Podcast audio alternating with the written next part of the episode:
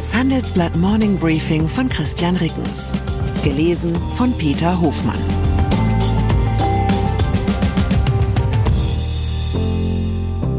Guten Morgen allerseits. Heute ist Freitag, der 1. März 2024. Und das sind unsere Themen. In Sachen Bulle 15 Lieblingsaktien der Handelsblattredaktion. In Sachen Taurus Scholz nennt potenzielles Ziel Moskau in Sachen Bär Undercover-Aktion in Stuttgart.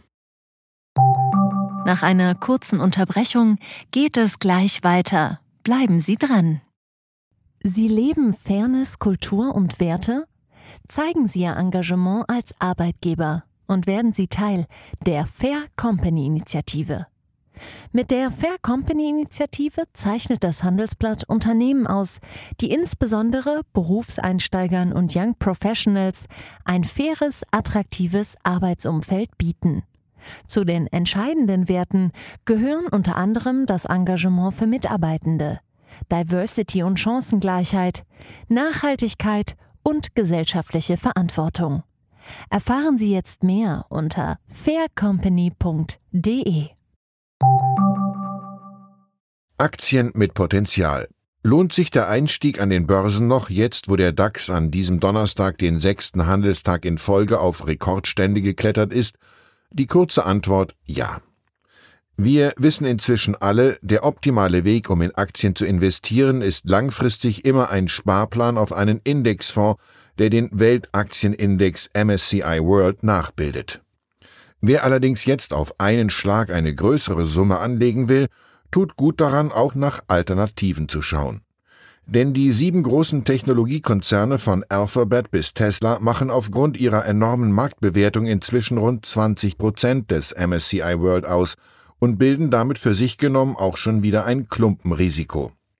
Die Handelsblatt-Redaktion hat deshalb unter Leitung unseres Aktienexperten Ulf Sommer 15 Aktien zusammengestellt, die in der derzeitigen Marktlage ein Investment lohnen können.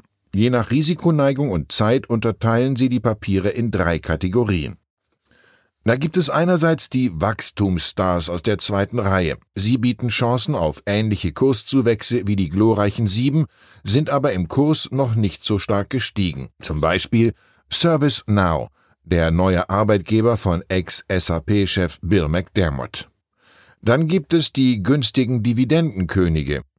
Aktien mit einer regelmäßig wachsenden Ausschüttung bilden den besten Inflationsschutz. Im besten Fall sind diese Papiere derzeit auch noch günstig zu haben, zum Beispiel Johnson Johnson, Jahr für Jahr steigende Dividende seit 1963 und ein Kurs 20 Prozent unter dem Allzeithoch. Und dann sind da noch die Turnaround-Kandidaten mit Potenzial. Wer Nerven mitbringt, kann hier auf Schnäppchenjagd gehen, zum Beispiel mit Stellantis, 11,8 Prozent operative Umsatzrendite bei einem Kursgewinnverhältnis von gerade mal 4. Gibt sonst nicht mal bei Aldi. Preiswerte Dividendenkönige, vielversprechende Turnaround-Kandidaten, Wachstumsstars aus der zweiten Reihe. In unserem neuen Wochenendtitel stellen wir Ihnen 15 Aktien mit Potenzial vor. Wenn Sie unseren ganzen Wochenendtitel lesen und auf unsere kompletten Inhalte zugreifen möchten, schauen Sie doch auf handelsblatt.com vorbei.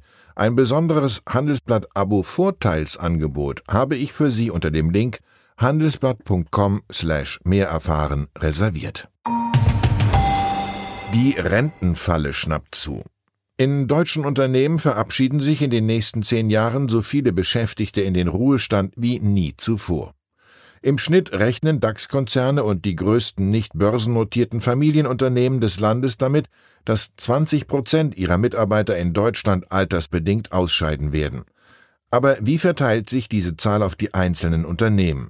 Eine Handelsblatt-Umfrage zeigt, Spitzenreiter ist der Chemiekonzern Covestro bei dem in den kommenden zehn Jahren etwa ein Drittel der Belegschaft in Rente gehen wird. Gleichzeitig tun sich die Firmen schwer damit, die Lücken zu schließen. Unsere Reporter Anja Müller und Michael Schäpe berichten, die letzten geburtenstarken Jahrgänge, die Babyboomer, scheiden in den kommenden Jahren aus dem Berufsleben aus. Gleichzeitig kommen immer weniger Beschäftigte nach. Die Zahl der Menschen, die für den Arbeitsmarkt zur Verfügung stehen, sinkt jedes Jahr um 400.000 oder, salopp ausgedrückt, kein Wunder, dass Deutschlands Wachstum nicht mehr aus dem Quark kommt. Wirtschaftsweise in der Krise. Das Handelsblatt-Chefökonom Bert Rürup, ehemaliger Vorsitzender der Wirtschaftsweisen ist, habe ich schon öfter erwähnt. Wir sind hier halt alle ein bisschen stolz auf ihn. Nun ist dieser ökonomische Sachverständigenrat unrühmlich in die Schlagzeilen geraten und Bert hat ein paar sehr konkrete Reformvorschläge. Er empfiehlt den Wirtschaftsweisen, ihren überparteilichen Nimbus zu nehmen und sie zu einem Consulting-Gremium für die Bundesregierung umzufunktionieren. Denn, so Rürup, Streiten, Intrigieren und Partner desavouieren, das könne die Ampelregierung selbst, dafür brauche sie wahrlich keinen Rat. G20-Treffen ohne Abschlusserklärung. Das Treffen der Finanzminister und Notenbankchefs aus den 20 führenden Industrie- und Schwellenländern ist ohne ein gemeinsames Abschlusspapier zu Ende gegangen, wie der Gastgeber Brasilien bestätigte.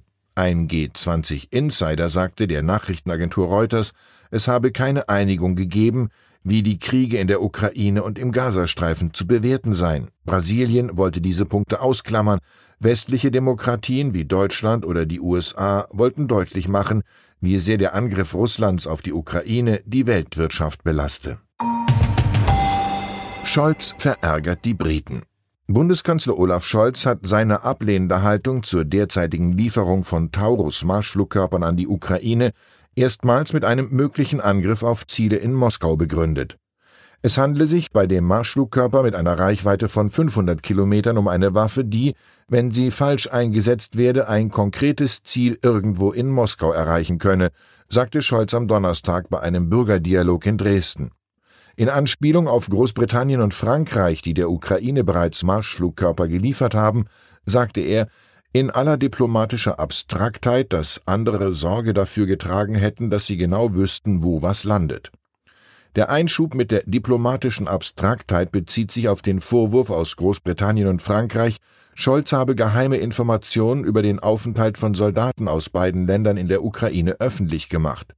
Scholz hatte Anfang der Woche gesagt, britische und französische Soldaten unterstützen die Ukraine beim Einsatz von Marschflugkörpern, wofür es bisher nie eine offizielle Bestätigung gab. Putins Rede zur Lage der Nation. Können Sie sich vorstellen, für die Übertragung einer Rede von Olaf Scholz ins Kino zu gehen?